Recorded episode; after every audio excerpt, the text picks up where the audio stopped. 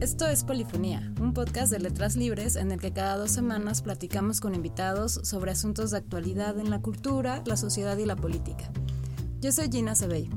Hoy hablaremos de la participación mexicana en la decimoquinta Bienal de Arquitectura de Venecia, un foro dedicado a exponer los casos más relevantes de la producción arquitectónica global. Con el título Reportando desde el Frente y bajo la batuta del arquitecto chileno Alejandro Aravena, quien recientemente ganó el premio Pritzker, este año la Bienal invitó a los países participantes a mostrar qué están haciendo en materia de arquitectura social y participativa. En otras palabras, a exponer obras que se alejan de los reflectores, lo majestuoso y la escala monumental, para en cambio enfocarse en las dimensiones más urgentes y pragmáticas de la arquitectura. La invitación fue para estos arquitectos que proponen algo para hacer frente a los problemas como la escasez de la vivienda, los desastres naturales, la segregación, las migraciones, los problemas ambientales, entre otros.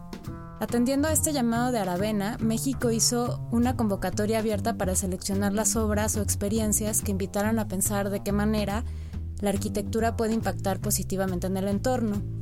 Luego de revisar 207 trabajos de 26 estados, fueron seleccionados 31 proyectos que se integraron al pabellón mexicano. Entendiendo al arquitecto menos como una estrella y más como una especie de antropólogo o activista, la propuesta mexicana reúne en el pabellón las ideas de arquitectura social, participativa y de involucramiento de la comunidad, con una muestra titulada Despliegues y Ensambles. Curado por Pablo Landa, la exhibición que permanecerá en Venecia hasta finales de noviembre recoge casos significativos de vivienda, espacio público, escuelas, hospitales, movilidad, entre otros, que merecen ser mostrados en tanto su capacidad de impacto positivo y tal vez hasta de ser replicados. Están con nosotros dos arquitectos cuyos proyectos fueron seleccionados y se muestran hoy en el Pabellón de México en Venecia. Ellos son Daniel Filoy y David Mora. Bienvenidos. Muchas gracias, buenas tardes. Muchas gracias, buenas tardes. Eh, me gustaría empezar con la presentación de cada uno de sus proyectos. Daniel Filoy nos hablará del proyecto de escuelas públicas realizadas por los consultorios de arquitectura práctica de la Facultad de Arquitectura de la UNAM. Daniel, ¿nos podrías explicar qué son los talleres de arquitectura práctica? Claro que sí. Bueno, los talleres de arquitectura práctica es un programa universitario que trabajando entre estudiantes y profesoras, profesores de, de manera multidisciplinaria, busca realizar proyectos arquitectónicos en coordinación con comunidades, ONGs, distintos entes de gobierno para el mejoramiento del entorno. Los talleres se, se dan en una universidad que es pública, que es la UNAM, la Universidad Nacional Autónoma de México. Casi de carácter implícito, pues es busca el bien social, entonces lo podemos ver desde el principio, pues, todos los días al caminar por la UNAM es un mural de Siqueiros, el pueblo, la universidad, la universidad del pueblo, que de alguna manera remite esa responsabilidad de los conocimientos adquiridos en la universidad sean retribuidos hacia, hacia la sociedad. Entonces, de alguna manera lo que se plantea es que en los talleres de arquitectura práctica realicemos proyectos reales, por decirlo así de alguna manera, para vincularnos con las comunidades y satisfacer las necesidades que ellos tienen. Y en estos talleres, o en este caso específicamente, lo que presentaron para la Bienal eh, son propuestas de escuelas. Exactamente. En lo que hemos intervenido nosotros es en ser una especie de intermediario entre el gobierno y las comunidades para aterrizar las necesidades que tienen.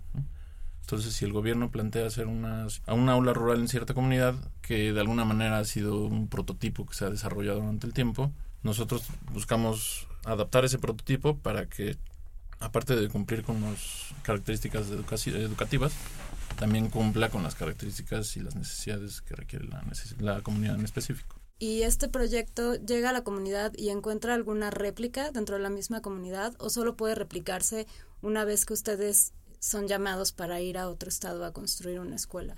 Pues lo que estamos intentando replicar justamente es la metodología. No podemos cada proyecto hacerlo de la misma forma. Cada vez que se presenta uno de estos proyectos está el reto de imaginar y diseñar cómo debe ser la intervención. A lo que hemos tratado de llegar es justo a una línea de una metodología, una línea metodológica, pero no a siempre responder de la misma forma. Y para difundir esta metodología, ¿han desarrollado algún taller, curso, video, manual? Precisamente ahorita la propuesta de Pablo Lana, el curador en la Bienal, fue generar estos manuales, estas instrucciones, esta metodología de lo que hemos hecho, que es a lo que hemos llamado consultorio de arquitectura práctica. En realidad, los consultorios salen de los talleres de arquitectura práctica, es, es el resumen de las experiencias que hemos tenido a lo largo de los años y nuestra propuesta de cómo deberían de hacerse. Digo, estos manuales casi que tienen como por principio que deben ser flexibles, adaptables a cada situación. ¿Podrías hablarnos del trabajo del taller una vez que llegan a determinado municipio a hacer una escuela? ¿Cuál es la relación que ustedes entablan con la comunidad? ¿Cómo generan tejido social? Pues casi que uno de los principios que tenemos es el que la comunidad sea la que solicita el proyecto. Si no es fácil tender a los elefantes blancos y imaginar que, que ahí debe haber algo, pero en realidad la, la comunidad es la que casi que tiene que exteriorizar esa necesidad. Entonces nos hemos limitado a que cuando nos llaman para hacer los proyectos es cuando vamos a atenderlos, no antes. Ese es uno de los principios yo creo que importantes. Ya una vez establecido eso, un vínculo con la comunidad, lo que hacemos es, depende cómo se organiza el proyecto, pero a veces se va a un grupo entero de 70 estudiantes con los profesores a hacer un análisis de sitio y entender las necesidades de la comunidad en específico. A partir de ahí es que ya entablamos una relación y empezamos a, justo como dices, a generar tejido con distintas metodologías de diseño participativo para pues llegar a la propuesta idónea. A fin de cuentas es un acuerdo entre sujetos. Vamos a construir un objeto, ¿no? Pero pues que tiene que expresar las necesidades de los sujetos que lo van a habitar. ¿Y podrías contarnos un poco de qué es lo que llevaron a la Bienal ustedes? Si es un objeto, una maqueta, si hay un manual, ¿cómo es que la gente puede ver su trabajo en el pabellón? En el pabellón están expuestos mm, someramente los proyectos que se hicieron, están en este caso las aulas. Lo que creo que es más importante que está expuesto son los manuales. A fin de cuentas los manuales son una invitación, es el resumen de la metodología que hemos desarrollado y es una invitación a que comunidades académicas, comunidades en distintas partes del país, lo tomen, lo hagan suyo y lo modifiquen como quieran. David Mora es creador y es responsable del Consultorio de Arquitectura para la Vivienda, CAVIP. Eh, ¿Nos podrías contar cómo surge este proyecto? Tengo entendido que empieza con un intercambio. ¿Hay una anécdota de un intercambio de servicios por objetos? El mero principio fue que me quedé sin empleo, ¿no? estaba totalmente desempleado y, tengo un amigo muy cercano que se llama Fran, que es mi mecánico particular, y un día pues, se me descompone mi coche y me dice, ¿sabes qué onda? Pues, ¿por qué no me haces mi casa? Me llevas, me haces los planos, me llevas la construcción y ya te compongo el coche. dije, pues adelante, ¿no? Vamos a intentarlo, ¿por qué no? Empecé así, él empezó a eh, comprar un terreno en las orillas de la ciudad por Reyes La Paz, Valle de Chalco, Chicoloapan, es una zona muy, muy, entre las tres municipios, muy complicada. Eh, son terrenos que la gente empieza a invadir poco a poco, colonias que empiezan a construirse que pueden tener a veces hasta 50 años en construcción. Entonces empezaba yo a ir y en eso llegaba yo a la, construcción, empezaba yo a decirles qué es lo que tenían que hacer al albañil, al maestro, al herrero, etcétera. Entonces la gente, al ver que pues muy seguro yo empezaba a explicar, se empezaba a acercar y me preguntaban, oye, fíjate que tengo un problema aquí, tengo una grieta en las casas, etcétera. Entonces empezaba yo a ir a sus casas y ayudarles, ¿no? Decía, pues no, bueno, hay que arreglar esto aquí, ¿no? Y hay que arreglar tal vez la gotera de este lado y el cimiento de este lado y la, el armado, la varilla.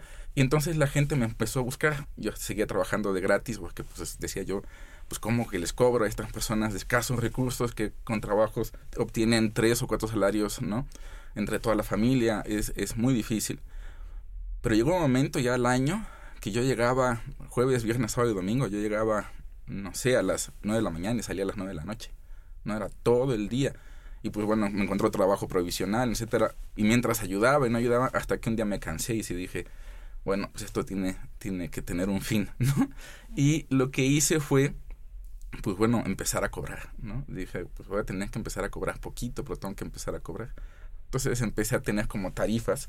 Es decir, bueno, ¿cuánto cobro por una consulta chiquita? ¿Cuánto cobro por una consulta en obra? ¿Y cuánto cobro por un proyecto? Para el año 2000, yo lo que hice fue ponerme en el tianguis y empezar a repartir propagandas que las repartía de, casa en casa, ¿no? Y un día un cartero me dijo, ¿saben qué? Yo quiero el diseño de mi casa y que me ayude a construirla, pero no tengo dinero. Le dije, agarré 10.000 propagandas y se las di al cartero. ¿no? Le dije, sabes que yo te hago todo lo que necesites, pero tú repartes las 10.000 propagandas. De mi Caribe tuve que pasar un puesto de metal, ¿no? De tubos, aunque ya tenía ya mucha gente. Entonces... Como un ambulante, un arquitecto ambulante. Literal, literal. Entonces ya la Caribe la dejaba de un lado y me puse ya en un puesto de tubos en el Tianguis porque en, en ese momento tuve que traerme ya un amigo que me ayudara porque había empezado a ver trabajo, ¿no? Este, él después se quedó en ese tianguis, por cierto.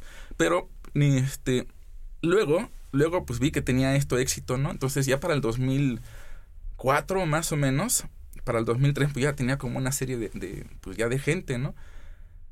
¿Y cómo funciona? La gente va contigo, lleva su duda, ¿tú vas a la propiedad o solamente los asesoras sobre qué materiales necesitan?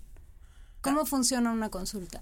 Hay tres tipos de consulta en realidad, ¿no? Una que es así en el tianguis, que puede ser como, como muy rápida. Me pueden preguntar cuántos tabiques necesitan para un cuarto, ¿no? Cuántas varillas necesitan en ese momento. Entonces, por esa consulta les cobro 30 pesos. Y si me dicen que tienen que tengo que ir a obra, ya les cobro 200 pesos. Y si me dicen que quieren hacer un proyecto, entonces ya les cobro, dependiendo del tipo de proyecto, les cobro de 2.500 pesos o 2.400 pesos para arriba. Se los dejo en pagos quincenales o mensuales. Entonces los 2.400 pesos lo pueden pagar en cuatro secciones. No tiene que ser de golpe, ¿no? Me preguntan que cómo salía el negocio. Bueno, es que sale el negocio porque no vas por una consulta, sino vas por varias consultas. Yo llevo en esta zona, bueno, en estas zonas periféricas, llevo alrededor de 500 casas construidas. ¿Cavi sigue activo? Sí, sí, sí, seguimos activos. Siempre ahora, ahora ya con muchos nombres, pero este, seguimos, seguimos siendo activos. Este, yo siempre me sigo poniendo yo en, en los tianguis ¿Tu proyecto ha tenido otro tipo de salidas? O sea, programas académicos, lo has llevado a escuelas, ¿se ha replicado en otras zonas con consultorios que no sean el tuyo? Muchos. Yo soy profesor de la UAM. Este sistema que yo tengo de consultos, de cómo trabajo con la gente y demás, yo se los enseño a, a, todos mis estudiantes. De hecho, quien hace el servicio conmigo, uno de los requisitos para terminar el servicio es que lo tengo que poner en un, en un tianguis y tiene que funcionar en el tianguis, ¿no? Si no funciona en el tianguis, no le libero el servicio. Cada año yo me llevo a mis estudiantes. Con ellos trabajo durante un año todos estos proyectos. Y les enseño cómo se trabaja, cómo, cómo cobran, cómo se deben de comportar, etcétera. Hoy en día ya, este, bueno, tengo ya ejemplos en Baja California Norte, en Sur, en Chiapas, es decir, alumnos que se han mudado también fuera del, del distrito, ¿no? Aquí en el Estado de México tengo varios. Yo, en registro que llevo así, son alrededor de 40 Digo, 40 réplicas. 40 réplicas. Entonces sí, la verdad es que se ha replicado mucho. Ya en la escuela, de hecho ya los alumnos saben que si entran conmigo es exactamente para, para este método académico, ¿no? Entonces sí, ya se ha hecho escuela. De, de, Lo que más gusto me da es que lo han agarrado como trabajo, ¿no? O sea, no es un pasatiempo.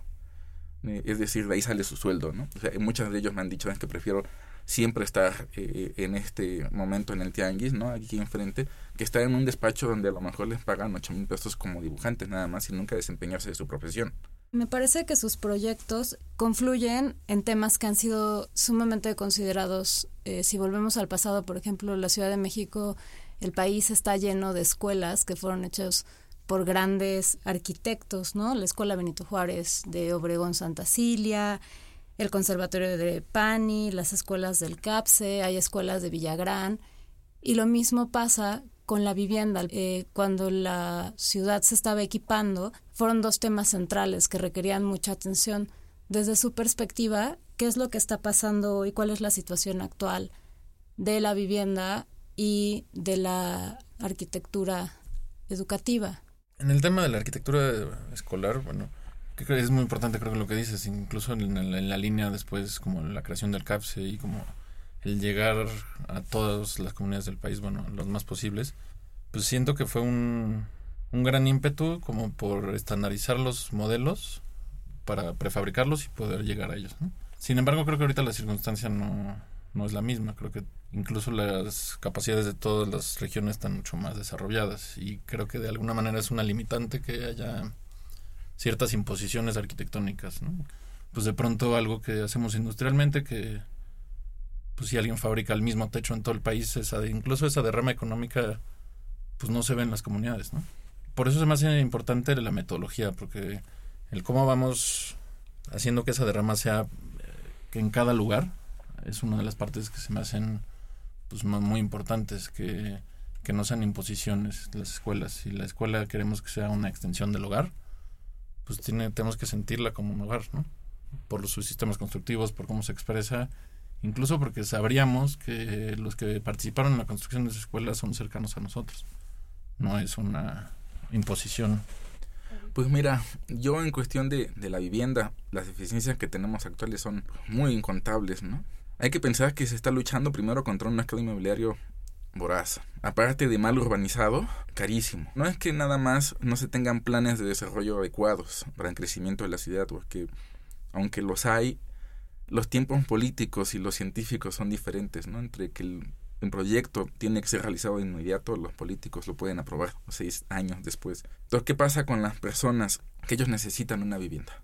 Y la van a construir con o sin arquitecto. Y se van a ir a situar, a arraigar en barrios nuevos o, nuevas colonias y lo van a hacer con arquitectos sin arquitecto. ¿Por qué tengo que ir a pagar una vivienda que queda lejísimo de mi trabajo, a veces hasta tres horas de distancia? Si mejor, además, puedo construirla como yo quiero.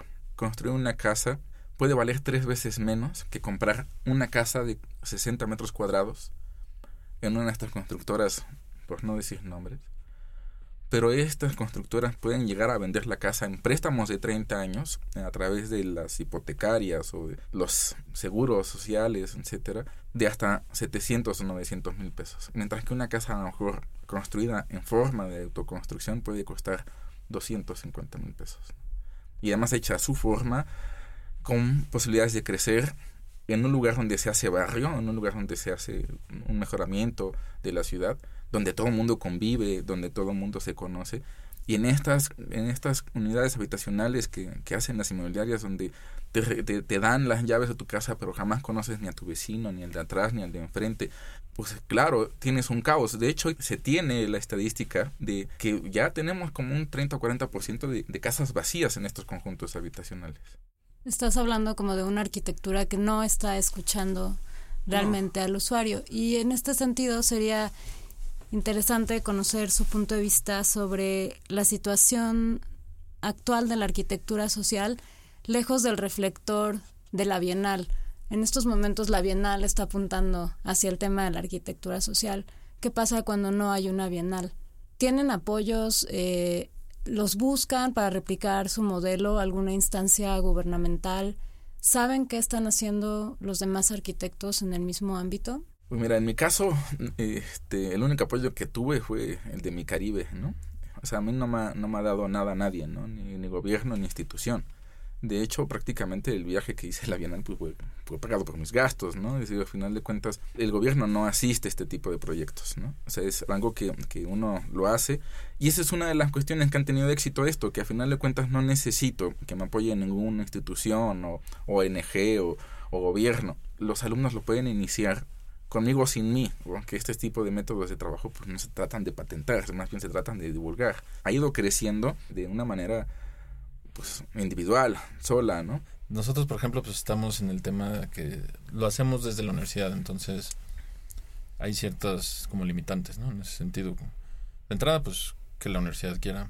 Entonces, para poder como expandir esto, pues sí es depende de cada comunidad académica que quiera hacerlo, ¿no? Si hay de repente respaldo y hay como la experiencia de hacerlo. Yo creo que para eso es un poco ver como las, no sé si aptitudes o los beneficios que, que trae el, hacer de este tipo de proyectos.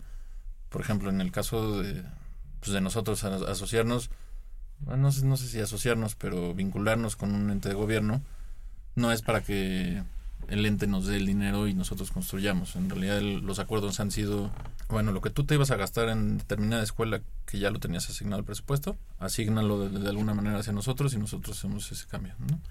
Ese cambio arquitectónico, digamos. Entonces, este, el gasto que ha ejercido el gobierno en esas escuelas ha sido el mismo que hubiera hecho en un prototipo de los que hace mil al año. Es la, la, la pregunta de qué, qué papel estamos jugando nosotros y pues creo que es meramente un, un interventor o un intérprete de las necesidades de la comunidad. Daniel, eh, ¿por qué le sirve a la academia eh, vincular este tipo de proyectos con la sociedad? De alguna manera, lo que hacemos, que no se suele hacer cuando estás estudiando, es como desarrollar proyectos arquitectónicos integrales y con eso me refiero a que vayas desde la investigación al diseño, la construcción y de alguna manera una documentación. Entonces, cuando estamos generalmente estudiando, pues hacemos proyectos teóricos o algo utópico, depende también mucho de los, de los temas que estamos estudiando, ¿no? Pero, pero lo que, en- por ejemplo, en mi caso, que me tocó hacer como estudiante estos ejercicios, pues en realidad yo ya me quería ir a escultura porque no le veía un sentido a, a lo que estaba haciendo hasta que vi que había un sujeto que estaba im- implicado y que pues es- eso que estaba diseñando era para esa persona. Es como que se cambia el chip. Entonces, desde el sentido académico, pues sí hay muchos beneficios como entrar en un proyecto integral, estar mucho más acercado, cercano a la realidad nacional, al entorno en el que estamos viviendo, ¿no?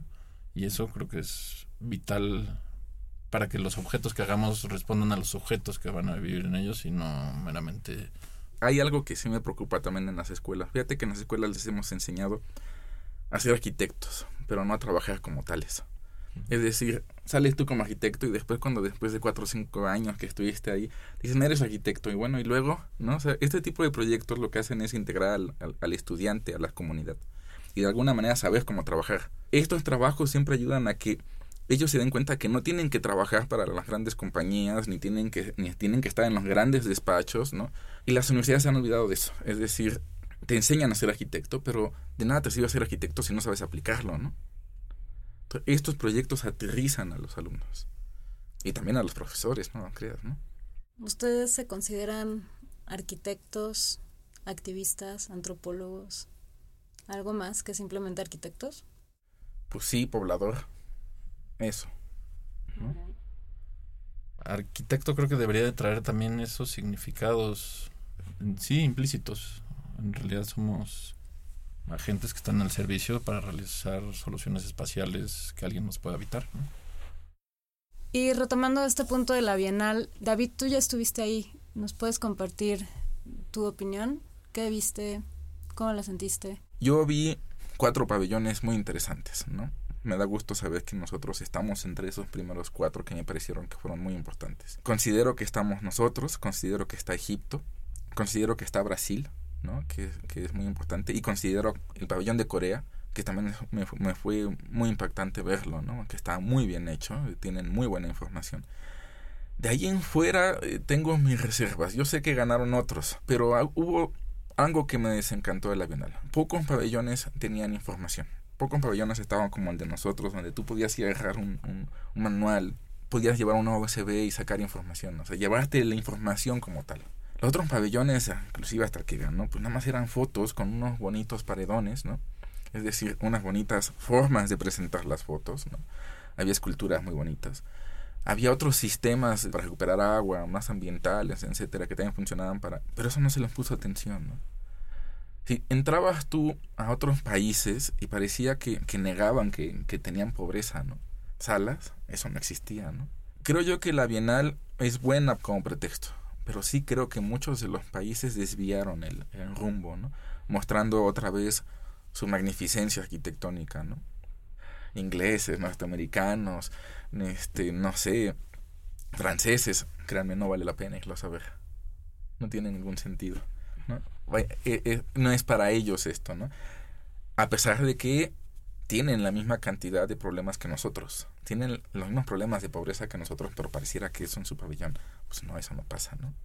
Tienen un problema de migración importantísimo, entonces se dedican a presentar problemas migratorios y avances en la arquitectura migratoria que más bien parecen inmobiliarias hipotecarias en México, aquí en las orillas de la ciudad. Están repitiendo lo que aquí están haciendo hace 20 años las, inmobiliarias hipotecarias. O sea, no, no- definitivamente están fuera, muy fuera de lugar. Pues muchas gracias Daniel y David por habernos acompañado hoy. Esto fue Polifonía, volveremos en dos semanas con un episodio nuevo. Pueden suscribirse a este y otros podcasts de Letras Libres a través de iTunes, Stitcher y SoundCloud. No dejen de compartirnos sus comentarios y sus valoraciones. Gracias por escucharnos.